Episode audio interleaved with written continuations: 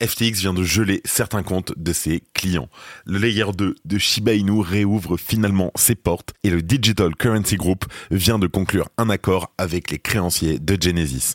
Salut, j'espère que tu vas bien. On se retrouve tout de suite pour ton résumé de l'actualité sur le Crypto Daily. Le Crypto Daily.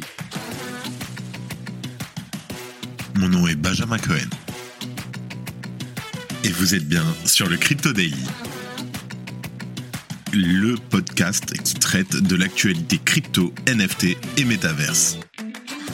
Dans vos oreilles, chaque jour, du lundi au vendredi. Et on commence. La règle du sort qui s'acharne n'a rien d'une vaine promesse dans le secteur des crypto-monnaies.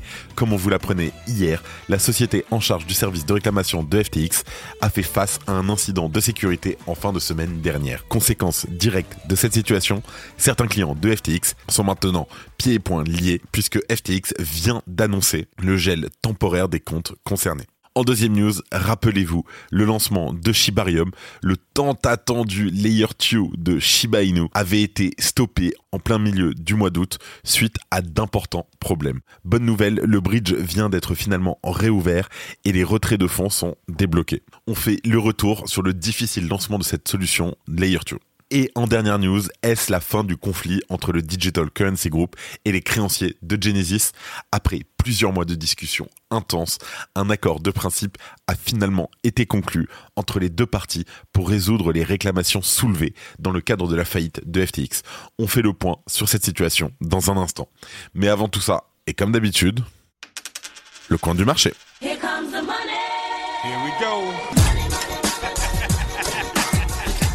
Va être très rapide, ça n'a littéralement pas bougé. On est encore au mois d'août après tout. On a un bitcoin à 26 000 dollars en légère hausse. L'Ether à 1650 dollars, le BNB 217, le XRP 0,51, le Cardano plus 1,2%, le Dogecoin pareil, le Solana légère baisse et le Tron en dixième position à moins 2%. Et mention honorable au Polkadot qui fait un plus 4% à 4,58 dollars. Let's go, on passe tout de suite aux news. Et donc, la fin de semaine dernière a été mouvementée pour les anciens utilisateurs de la plateforme FTX.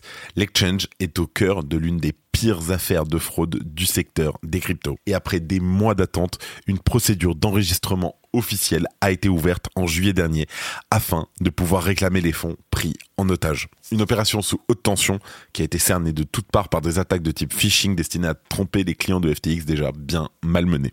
Et après les vérifications d'usage, il aura fallu montrer patte blanche via un KYC très complet afin de devenir le propriétaire identifié de ses propres fonds. Mais rien ne sera simple pour autant, puisque fin de semaine dernière, une fuite de données privées de ces demandeurs, face à laquelle les responsables de la plateforme FTX en faillite se devaient de réagir. Conséquence, les comptes de ces derniers sont gelés pour une durée indéterminée.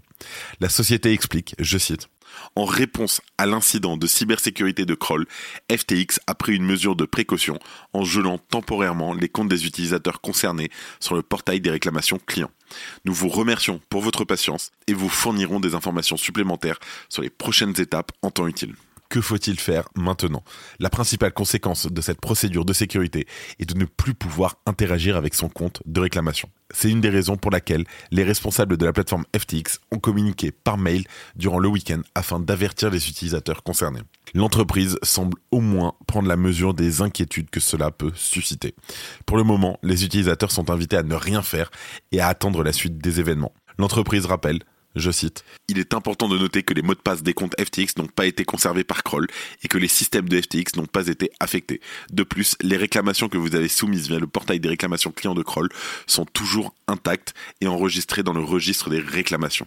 Quoi qu'il en soit, la plateforme de FTX avertit également les utilisateurs concernés de ne pas baisser leur garde dans cette affaire.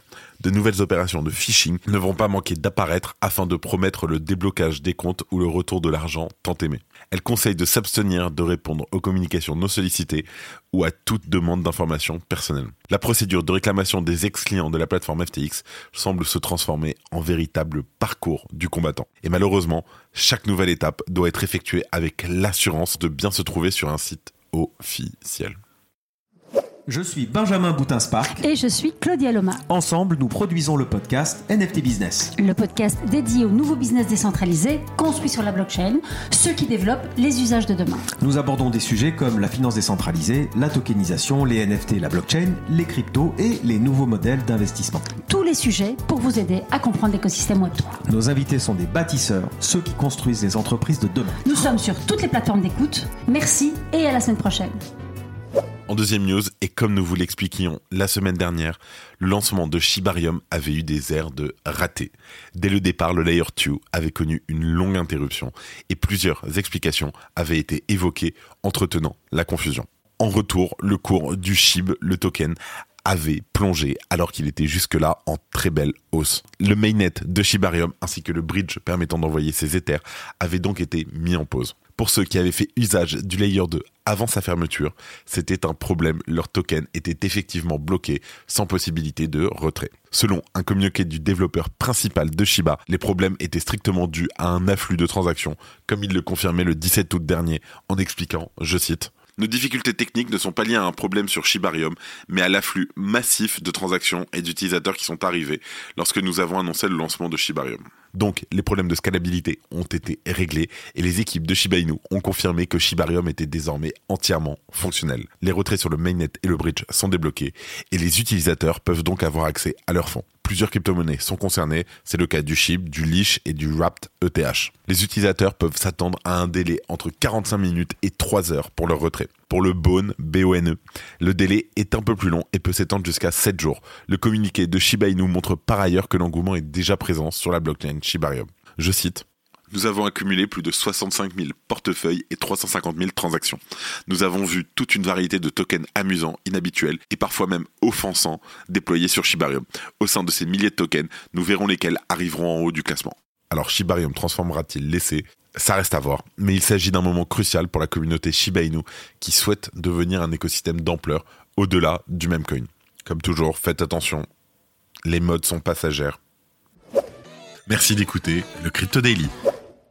Et en dernière news, on parle du Digital Currency Group qui vient de finalement conclure un accord avec les créanciers de Genesis et c'est plutôt une belle avancée.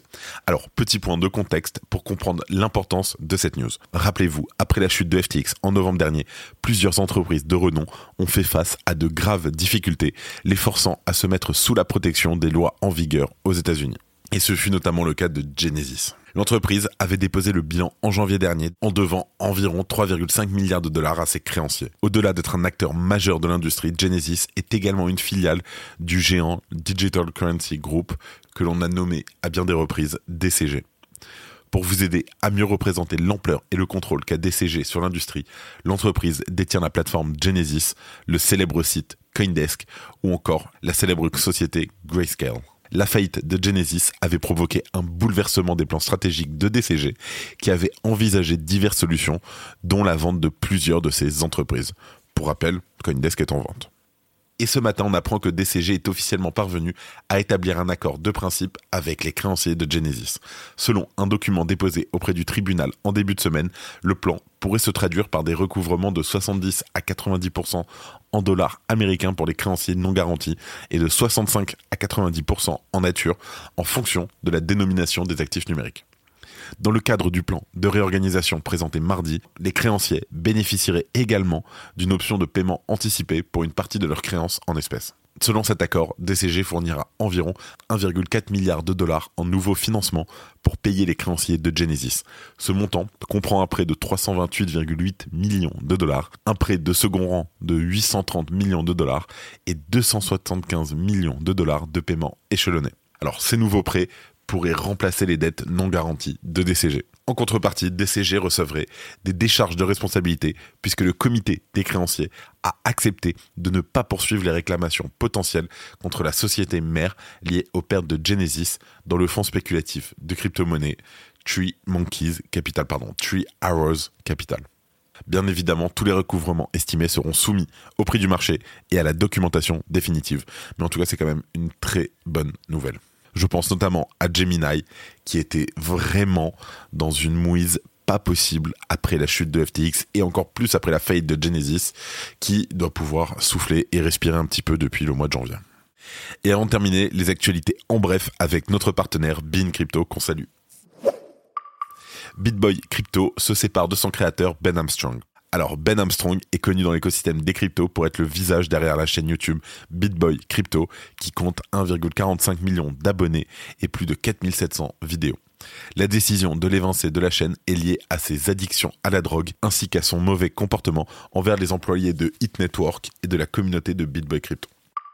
Ronaldinho est accusé d'avoir participé à une arnaque crypto. La légende du football brésilien, Ronaldinho, risque une arrestation pour avoir évité une seconde convocation devant le Congrès. Pour rappel, le Congrès enquête sur son rôle dans une escroquerie crypto nommée 18K Ronaldinho, 18K Ronaldinho. Ses avocats soutiennent qu'il n'était qu'un ambassadeur, mais que son image et son nom ont été exploités sans autorisation préalable. Le marché NFT est-il au point mort? Le volume d'échange du marché NFT n'était que de 10 millions de dollars cette semaine, un niveau jamais vu depuis deux ans. Seulement 50 000 traders ont été recensés cette semaine, un plus bas qui n'avait pas été atteint depuis deux ans.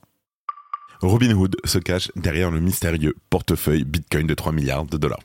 Après plusieurs jours d'enquête, Arkham Intelligence en est venu à la conclusion que la plateforme Robinhood se cache bel et bien derrière le mystérieux portefeuille Bitcoin. Cette révélation propulse Robinhood à la position de troisième plus grand détenteur de Bitcoin par taille de portefeuille, derrière les plateformes d'exchange crypto Binance et Bitfinex. Pour info, pour un petit problème de santé, rien de grave, il n'y aura pas de podcast entre le 7 septembre et le 17 septembre inclus. On se retrouve en forme à partir du 18 septembre. En tout cas, ne t'inquiète pas, on a encore des podcasts toute cette semaine et jusqu'à mercredi prochain inclus. C'est la fin de ce résumé de l'actualité du jour sur le Crypto Daily. Évidemment, pensez à vous abonner pour ne pas rater le suivant, quelle que soit d'ailleurs l'application que vous utilisez pour m'écouter. Rendez-vous aussi sur Twitter et LinkedIn pour d'autres contenus d'actualité exclusifs. Je crois que j'ai tout dit, faites attention à vous, et moi je vous dis à demain.